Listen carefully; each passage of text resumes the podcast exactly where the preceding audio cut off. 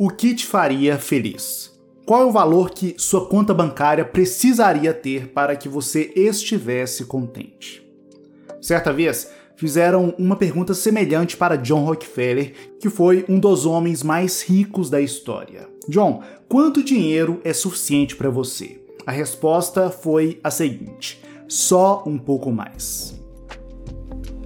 Ao meu ver, muitos estão dizendo com suas atitudes: só um pouco mais hoje, só um pouco mais amanhã, só um pouco mais depois de amanhã. Isso é evidente. Afinal, boa parte das pessoas nunca estão financeiramente satisfeitas. Até porque sempre há algo novo para comprar que promete trazer mais felicidade. Você será mais feliz dirigindo esse carro. Esse celular é o que você precisa. Você merece a casa dos seus sonhos. Basta fazer esse financiamento. Semelhantemente, sempre existem novas experiências para vivenciar que prometem trazer felicidade. Seja uma viagem, um passeio, um restaurante e uma infinidade de outras experiências. Contrariando a tudo isso, Salomão afirmou algo impactante. Quem amar o dinheiro jamais dele se fartará, e quem amar a abundância nunca se fartará da renda. Também isto é vaidade. Eclesiastes 5:10. Não, não há como encontrar contentamento real na vaidade. E Deus inspirou Salomão para escrever que amar o dinheiro e a abundância é vaidade. Porém, sejamos francos. Como um pai ou uma mãe de família ficaria feliz não tendo condição financeira para manter seus filhos da forma como deveria? Como alguém poderia estar feliz sem ter nem mesmo o dinheiro do aluguel? Se por um lado o amor à abundância não é a chave para a felicidade, por outro lado, a amizade com a pobreza também parece não ser o caminho da felicidade. Então, qual é o caminho do real contentamento financeiro?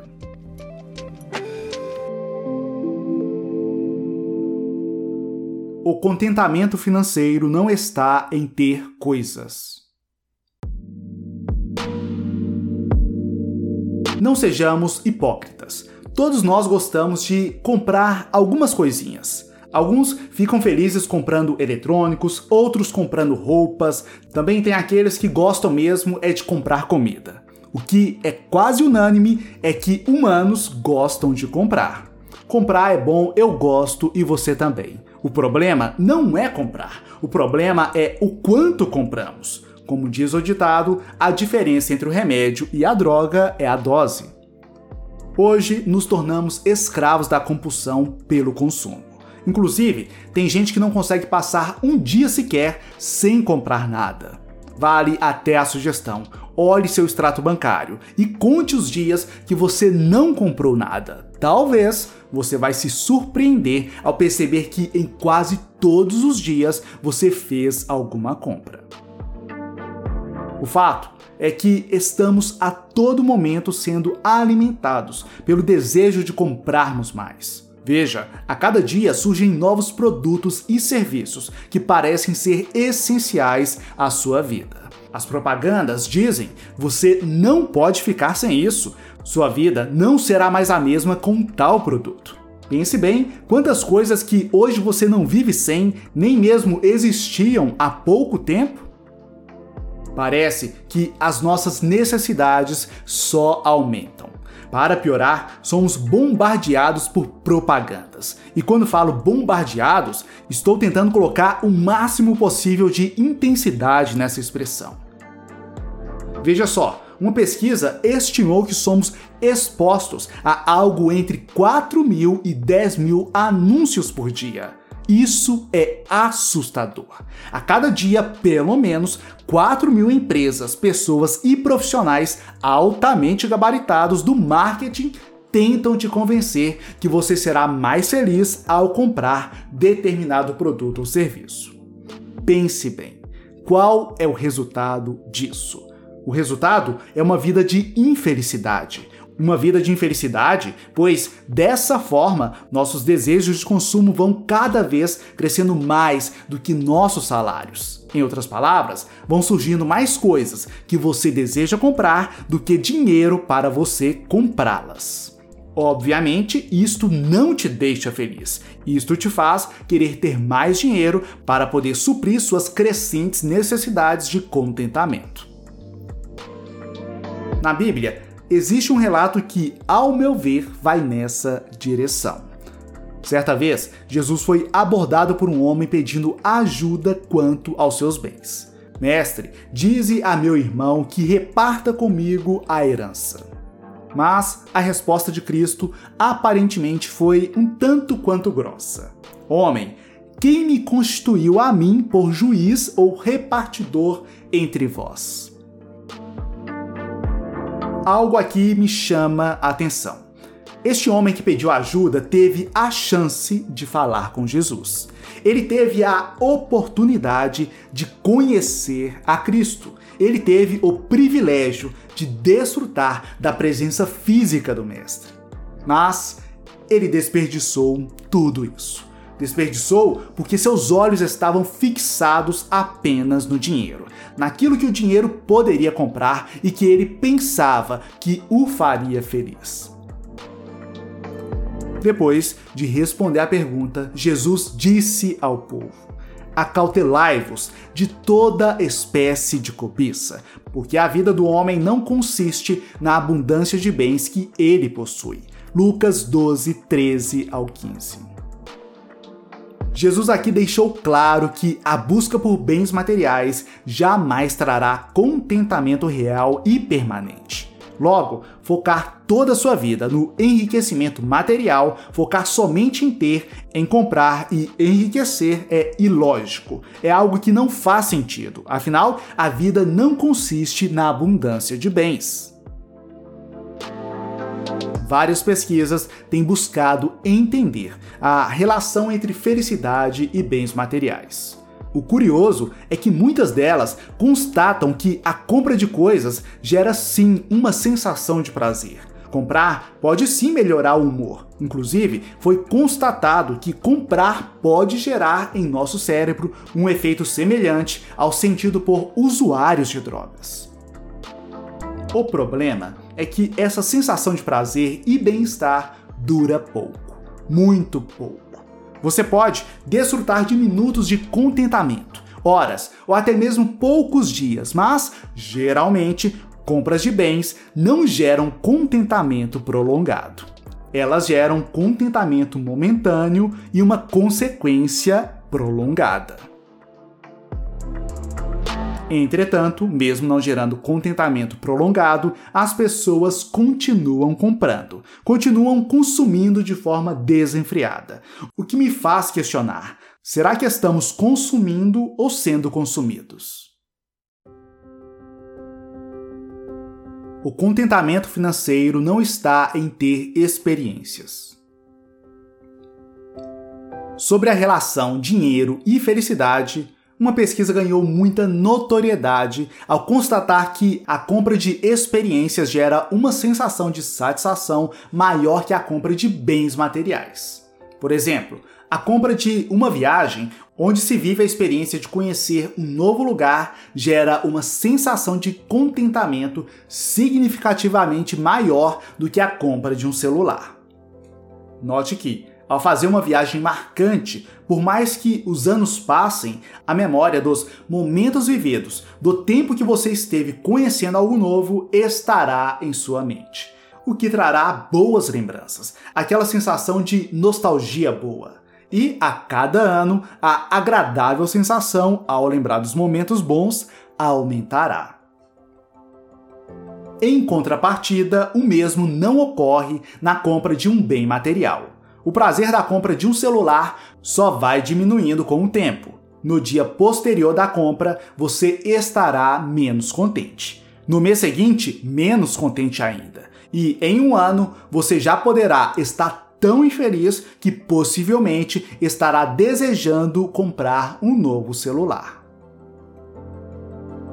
Alguns pesquisadores de psicologia financeira atestam que tal padrão é extremamente comum, o que nos leva ao fato de que comprar experiências tende a trazer uma sensação de mais contentamento do que comprar coisas. Logo, podemos inferir que contentamento financeiro se dá da seguinte forma: comprar coisas gera menos contentamento do que comprar experiências. Mas, porém, entretanto, existe algo que pode gerar bem mais contentamento do que comprar coisas ou boas experiências. E a Bíblia revela que algo é este que gera pleno contentamento financeiro. O contentamento financeiro está em andar com Deus. A Bíblia tem uma perspectiva sobre contentamento muito diferente. As escrituras vão além do que as pesquisas dizem. O contentamento bíblico não se trata de comprar coisas ou experiências, mas de ter um relacionamento constante com Deus. Em Filipenses 4, Paulo descreve como se dá o contentamento bíblico. Ele diz: não estou dizendo isso porque esteja necessitado, pois aprendi a adaptar-me a toda e qualquer circunstância. Sei o que é passar necessidade e sei o que é ter fartura. Aprendi o segredo de viver contente em toda e qualquer situação, seja bem alimentado, seja com fome, tendo muito ou passando necessidade. Tudo posso naquele que me fortalece. Filipenses 4, 11 ao 13. Ao escrever isto, Paulo estava na prisão. E naquela época, os presos dependiam de familiares ou amigos para suprirem suas necessidades. Logo, podemos imaginar que a situação financeira de Paulo não era das melhores. Não, ele não estava comprando inúmeras coisas no shopping, nem mesmo comprando boas viagens ou jantares em restaurantes. Porém, mesmo não estando na melhor condição, ele descreve seu contentamento em Cristo. E tal contentamento revela algumas verdades impactantes que você precisa aprender. Primeira verdade: o contentamento pleno não pode se basear em circunstâncias. Paulo viveu em abundância e em necessidade, e em ambos momentos ele esteve contente, seu contentamento não era condicionado às circunstâncias. Segunda verdade sobre o contentamento financeiro cristão, estar contente é um aprendizado. Veja o que Paulo diz nos versículos que lemos. Aprendi o segredo de viver contente em toda e qualquer situação. Você não nasce sabendo como estar contente em toda e qualquer situação. Pelo contrário, na sua infância, quando você sentia fome, você chorava, gritava, você dizia para Deus e o mundo que não estava contente e que precisava ser alimentado. Na contramão do que muitos pensam, o contentamento não é algo tão natural assim. Se queremos contentamento, precisamos aprender a nos contentarmos. E tal aprendizado não acontece da noite para o dia. Terceira verdade sobre contentamento: Deus é suficiente. Grave isso. A chave para o contentamento real, contínuo e verdadeiro está em nosso relacionamento com o Eterno. A procura por dinheiro, bens, experiências e etc. não trará a felicidade que você procura. A felicidade real está em Deus.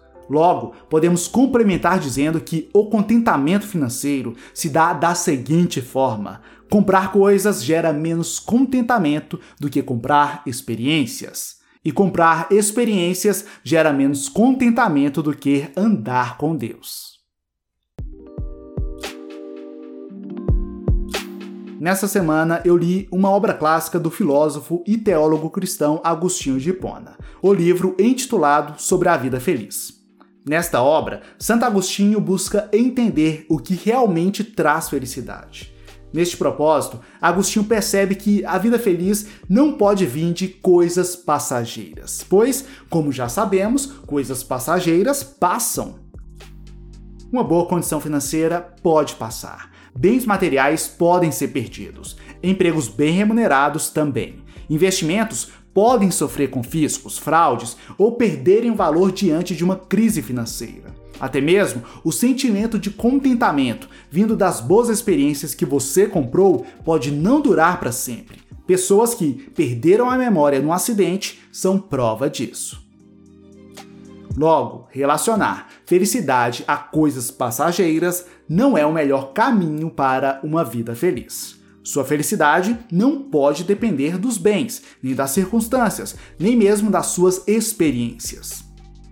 Tudo isso é passageiro. Sua felicidade deve estar relacionada àquilo que é eterno. E o que é eterno? Deus é eterno. Ele foi, é e sempre, sempre, sempre será. Portanto, felicidade não é ter bens, ou experiências, ou circunstâncias confortáveis e agradáveis. A felicidade é andar com Deus. Ande com Ele e você aprenderá a estar feliz, independentemente da circunstância, tal como Paulo e tal como reforça 1 Timóteo 6,8. Tendo que comer e com que vestir-nos, estejamos com isso satisfeitos.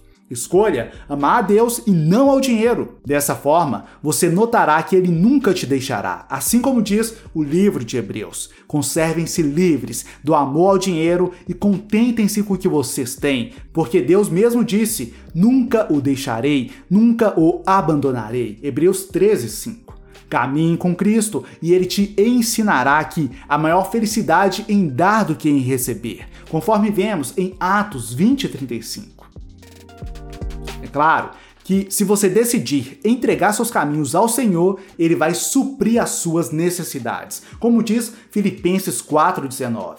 Se você realmente caminhar com Cristo, você se tornará um profissional melhor. Afinal, sua palavra diz que devemos trabalhar como se estivéssemos trabalhando para ele. É evidente que, ao andar verdadeiramente com o Mestre, seguindo Sua palavra, você aprenderá a poupar e investir dinheiro, pois é isso que a Sua palavra aconselha. Sim, tudo isso que você aprende andando com Cristo te dará insumos para uma vida financeira de pleno contentamento.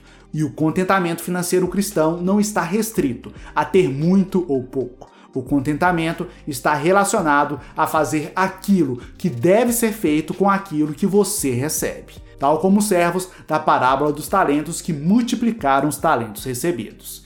Você recebeu talentos, multiplique-os e se alegre. Se isso fez sentido para você, se te edificou de alguma forma, me diga nos comentários. Vamos continuar essa conversa logo abaixo? Compartilhe comigo e com as pessoas aquilo que te edificou. Acredito que o que você tem a dizer pode abençoar a minha vida e a vida das outras pessoas. Se você chegou até aqui, por favor, deixe seu like e se inscreva no canal. Para você não custa nada, mas para mim tem grande valor. Então, deixe seu like e se inscreva no canal. Deixo agora com você uma sugestão de vídeo relacionado: o vídeo Minimalismo Cristão. Nele apresento a grande relação que há entre minimalismo e cristianismo. No mais, forte abraço, fique na paz de Cristo e até a próxima!